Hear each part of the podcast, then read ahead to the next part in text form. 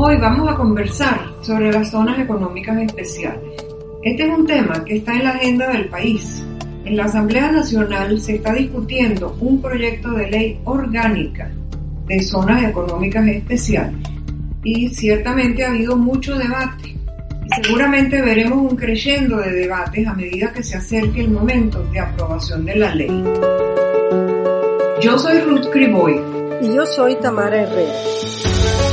Bienvenidos a una nueva edición de En Síntesis, nuestro podcast dedicado a analizar temas relevantes de la economía venezolana y su impacto en el día a día de nuestras vidas. Aspiramos a crear un espacio útil para aportar la mayor y mejor comprensión de los distintos temas de nuestra economía y las inquietudes que llevamos en nuestras mentes. Aquí trataremos de dar respuestas asertivas a las múltiples inquietudes que surgen en la cambiante economía venezolana aportando nuestra experiencia de más de 40 años navegando en este entorno, asesorando empresas nacionales e internacionales. En este espacio también vamos a contar con invitados especiales que vendrán a compartir con nosotros su visión y sus experiencias.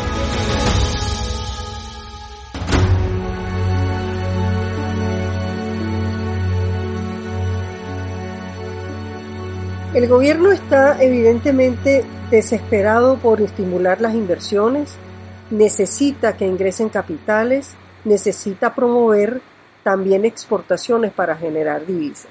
Y esta ley ya fue aprobada el 27 de abril en primera discusión y está en pleno debate porque ha generado muchísima controversia desde el lado del propio oficialismo y se han expresado mayormente muchísimas preocupaciones por, por el exceso de, de poder de decisión del presidente que está facultado para crear las zonas económicas especiales, preocupaciones sobre el alcance de los beneficios fiscales, es decir, de que haya una reducción muy importante en la recaudación de impuestos, que, que incluso que se base exclusivamente en unas economías de enclave, es decir, que promueva el extractivismo a secas, el hecho de que hay los beneficios fiscales están otorgados por 10 años y renovables a petición de parte interesada, igualmente también la referencia a entregar en comodato territorios públicos por 50 años para su uso y explotación, también prorrogable a solicitud de parte interesada. Y también se ha escuchado muchísima preocupación en torno a las condiciones laborales dentro de la propia zonas económicas especiales. Que haya, por ejemplo, condiciones que haya pérdidas de condiciones de protecciones laborales. Por la parte de las empresas uno percibe muchísimo interés y muchísimo entusiasmo, muy interesados en detectar los espacios para crecer en estas condiciones de profunda depresión. Están convencidos que hay oportunidades de negocio, oportunidades de encadenamiento, y están ávidamente interesados de que se convierta esto en un hecho positivo y pueda encaminar a, una actividad económica mayor. Para entrar en materia, comencemos por definir qué es una zona económica especial. Una zona económica especial es una zona geográfica delimitada donde los, los gobiernos estimulan la actividad económica a través de una serie de medidas. Tienen distintos nombres. Han sido llamadas zona procesadora de exportaciones, zona franca, parques industriales. Incluso hay experiencias en donde los países otorgan beneficios a una empresa en particular de carácter estratégico sin que sea necesario que esté ubicada en una zona geográfica específica. O sea que en el fondo se trata de estimular cierta actividad económica bajo ciertos incentivos. ¿Qué se busca con ella? Como decía Tamara, aumentar la inversión extranjera, diversificar la economía, encadenando esas zonas especiales con la industria y el comercio local, lograr la transferencia de tecnología, generar empleos, contribuir a la capacitación de personal, esto está basado en una diferenciación, en una creación de ventajas y diferenciación con respecto a las normas vigentes para el resto de la economía. Y típicamente lo que más se usa son incentivos fiscales, es decir, tributarios, que exoneran o rebajan impuestos, impuestos sobre la renta, impuestos municipales, impuestos a la propiedad, exoneraciones de importaciones a materias primas, a productos intermedios, a bienes de capital, exoneración, por ejemplo, impuestos de, exportaciones también, exoneración del IVA a las compras nacionales que hagan las empresas que operen dentro de la declarada zona especial, eh, se da seguridad de que no va a haber ningún tipo de eh, control de cambios o limitaciones de índole cambiaria, se asegura la libre transferencia de las utilidades al exterior, eh, se busca la minimización de todos los trámites administrativos, la agilización en general, se promueve la entrega o venta de terrenos e inmuebles a bajos precios.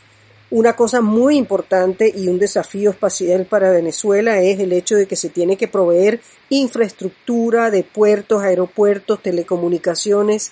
Eso, eso es lo que define en buena medida la ubicación que va a tener una zona económica especial y en general se tienen que dar, se van a dar facilidades de construcción de oficina y plantas y viviendas para el personal, las escuelas, toda la región en sí misma, así como en materia de salud. Las zonas económicas especiales no son una novedad en el mundo. Hay una amplia experiencia con éxito y fracaso. Y una gran cantidad de zonas especiales que terminaron siendo irrelevantes. Hace más de 70 años comenzó la experiencia en Irlanda, en los años 50. En los últimos 20 años han pasado de 500 a más de 5.500 en el mundo. Más de la mitad está en China, producto del deseo de crear enclaves en su programa de reformas y le dieron gran empuje en los años 80. Tan es así que esa experiencia se trasladó luego a muchos países en el sureste de Asia, Corea, Taiwán, la propia China, y se califica de exitosa porque lograron atraer inversiones extranjeras por una razón muy especial. Insertaron la zona económica especial dentro de una estrategia industrial más amplia, con acuerdos de cooperación técnica entre los inversionistas y los proveedores locales, con programas educativos, con programas de desarrollo de infraestructura, en América Latina hay más de 500. Están involucradas 10.000 empresas o más y más de un millón de empleos se han generado. Y hay dos casos que creo que vale la pena destacar. Uno, la República Dominicana, que pasó de ser exportador de materias primas a exportador de manufacturas. Y México, el pionero de las maquilas, que logró pasar de las maquilas a ser un exportador de la industria automotriz, aeroespacial y electrónica. Y lo hicieron bajo el marco del Tratado de Libre Comercio de América del Norte. De manera que no fue simplemente un desarrollo espontáneo de las zonas económicas especiales y de las maquilas, sino producto de un esfuerzo estratégico de mayor calibre. Encadenamiento. Bueno, tampoco en Venezuela es, son una novedad, pero la verdad es que no podemos decir que la experiencia haya sido eh, satisfactoria de ninguna manera. Esto data de 1996 cuando fue creada la zona franca de Margarita. Igualmente se creó la zona franca de Paraguaná a principios de los años 90. También hay que recordar que en el año 2001 se creó bajo una ley que aspiraba a la creación de zonas económicas especiales de eh, sustentables y eran parte de un gran plan, uh, un ejercicio de planificación de reordenamiento y desconcentración de la población en el país, donde obviamente no hubo avances, era una aspiración no muy razonable y además en realidad fue abandonada, creo yo, con bastante prontitud. La experiencia más reciente, que yo creo que es importante tener en cuenta como quizás el peor de los ejemplos de aplicación de zona económica especial en Venezuela es la creación de la zona económica especial del arco minero del Orinoco en el año 2016. Allí no hay sino un paradigma de opacidad y destrucción ambiental ya conocido por el planeta entero y además con graves condiciones de seguridad territorial. No hay transparencia alguna Allí están operando empresas en, condiciones desconocidas, se desconocen los volúmenes producidos y exportados y los productos que salen de, la, eh, de, esa, de ese arco minero del Orinoco y ese es un excelente ejemplo de lo que no debe tener una zona económica especial. Bueno, pero entonces la pregunta que vale la pena hacernos es qué hay que hacer para que una zona económica especial sea realmente una vía al desarrollo. Y yo me atrevería a decir que hay, en nuestro caso particularmente, cuatro factores clave. Uno, no improvisar. La zona económica especial debe ser parte de un plan de desarrollo transparente, donde se difunda la estrategia, los objetivos, las metas, los hitos que va a haber en el tiempo. ¿Por qué? Porque hay que crear confianza, porque hay que construir credibilidad. No debe haber discriminación entre los inversionistas, sean nacionales o extranjeros, de unos bandos u otros. En segundo lugar, debe haber seguridad jurídica el compromiso de cumplir las leyes y de perseverar. Una ley de inversiones que ofrezca garantías apropiadas. La ley vigente creo que debería ser revisada. Debe haber acuerdos bilaterales con los países de origen de las inversiones. Nuestro caso muestra una historia de desconocimiento y anulación de esos acuerdos bilaterales. Debe haber mecanismos creíbles de resolución de conflictos en el ámbito nacional y en el internacional. Y lo primero que Venezuela debería hacer es regresar al Centro Internacional de Arreglos de Diferencias Relativas a Inversiones, lo que llaman el CIADI, que opera en el ámbito del Banco Mundial. Venezuela se retiró del CIADI en la época en que hicieron pico las expropiaciones sin compensación. El tercer aspecto que yo destacaría son los programas que aseguren el encadenamiento entre la zona económica especial y las empresas locales. Eso es algo que nosotros no hemos tenido.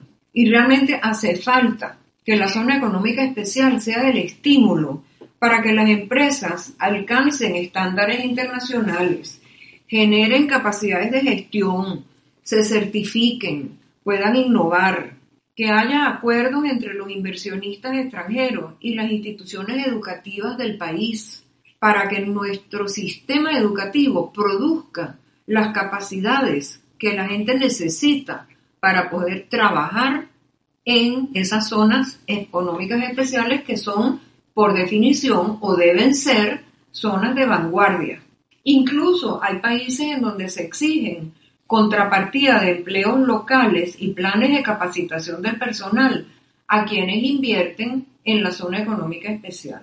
Pero lo más importante es que Venezuela tiene que remontar la cuesta de la credibilidad si queremos que las zonas económicas especiales realmente sean un estímulo de desarrollo. Está muy fresca la memoria de cuando se suspendió la remesa de dividendos en el 2008 violando los acuerdos de garantía de inversiones, cuando no se entregaron las divisas para importaciones aprobadas por Cadivi, cuando se manejó discrecionalmente el control de precios, beneficiando a unos y perjudicando a otros, y cuando se ha hecho un manejo cambiante de las normas cambiarias con penalizaciones y sanciones que muchas veces causaban fuerte desconcierto. Y algo que a mí me preocupa es que cuando en el debate se vincula la ley antibloqueo con el plan de las zonas económicas especiales, se le está enviando un mensaje a los inversionistas que buscan opacidad y eso no es necesariamente lo que le conviene al país. Ni es lo que atrae a inversionistas de calidad, que son los que en realidad rinden cuentas a sus accionistas donde quiera que estos se encuentren, es decir, en cualquier lugar del planeta. En definitiva, podemos concluir que las zonas económicas especiales tienen un potencial de beneficios para el país cuyo éxito depende del cumplimiento de esa lista de requisitos que acabas de mencionar. Y a mí no me deja de llamar la atención el hecho de que uno observa que la mayoría de las zonas económicas especiales son usualmente definidas para apuntalar y promover el encadenamiento económico con zonas deprimidas de un país. Y en el caso venezolano es algo como difícil de hacer y priorizar porque el país ha estado sumido y viviendo la más larga y profunda recesión de su historia. Apenas ahora empezamos a ver signos de reanimación económica y prácticamente no hay área donde no sea necesario el estímulo a la inversión, a la producción, a la exportación, a la actividad en sí. Así que jerarquizar eh, va a ser algo difícil. De hecho, yo creo que ese telón de fondo tan recesivo, tan prolongado, de un tejido empresarial y comercial tan golpeado, es lo que ha hecho que exista por parte de las empresas mucho interés en un avance satisfactorio de esta ley para ver si avanzan en la recuperación de, de su golpeada competitividad. Vamos a mantener la atención sobre el avance de las discusiones de esta ley en la Asamblea Nacional y calibraremos posteriormente cuánto habrá que esperar de él. Mientras tanto, en nuestro próximo podcast nos vamos a ocupar de la reconversión monetaria que está prevista para el próximo mes de agosto. Será ya la tercera en menos de 15 años y en esta ocasión tiene la particularidad de que viene inmersa en un contexto de amplia pero desordenada dolarización. Recuerden que pueden encontrar todos los episodios de En Síntesis en nuestra página www.ensíntesis-podcast.com, en Apple Podcast, en eBooks, YouTube, Spotify. Además, nos encantaría que nos dejen su like, comentarios y sugerencias en YouTube y Apple Podcast. Hasta la próxima. Hasta la próxima.